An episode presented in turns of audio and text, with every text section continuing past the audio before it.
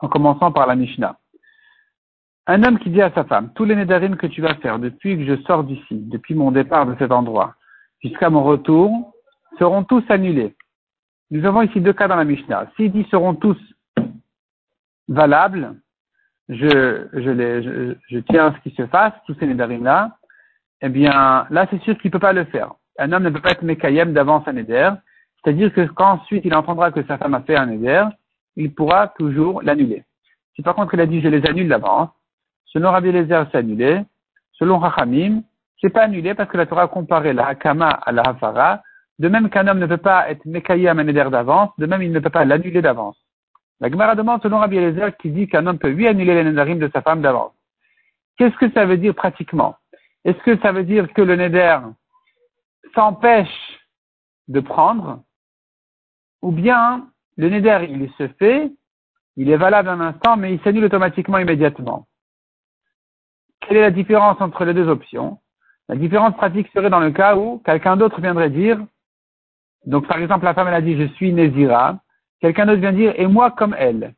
Si tu dis que le neder de la femme a pris un instant et s'est annulé immédiatement, celui qui a dit moi je suis comme elle, il a il a l'intention de dire je suis comme elle au moment du neder, donc il est aussi nazir même si elle ne l'est plus, parce que ça s'est annulé automatiquement, immédiatement, lui, oui.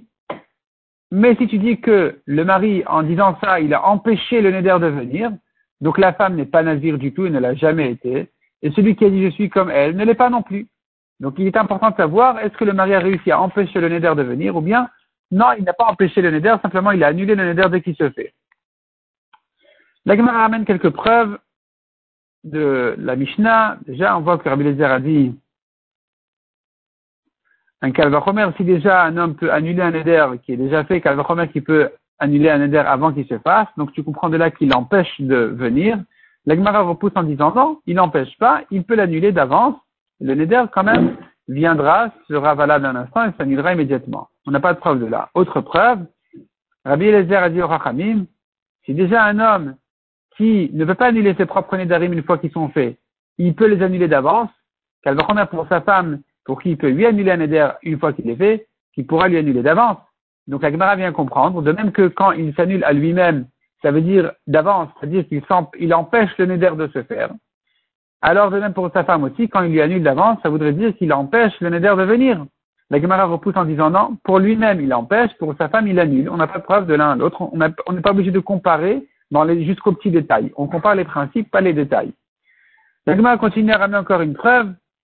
Euh, à propos de Mikveh, on voit que les Chachamim ont dit à Rabbi Eliezer, comment tu compares un éder qui est déjà fait à un éder qui n'est pas encore fait? On voit bien dans Mikveh qu'on ne peut pas de comparaison. Le Mikveh, lui, il purifie un tamé. Il n'empêche pas par contre un taor de devenir tamé.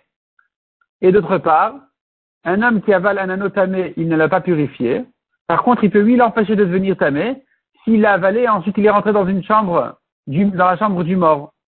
Donc tu vois qu'on n'a pas comparé avant, après. Pareil pour un éder. Le neder avant, euh, un éder fait, le mari peut l'annuler. Un éder qui n'est pas fait, le mari ne pourrait peut-être pas l'empêcher de, de, de s'interdire. La Gemara donc prouve de là que les Rachanim ont compris de Rabbi Eliezer qu'il avait l'intention de dire que le mari empêche complètement le neder de se faire.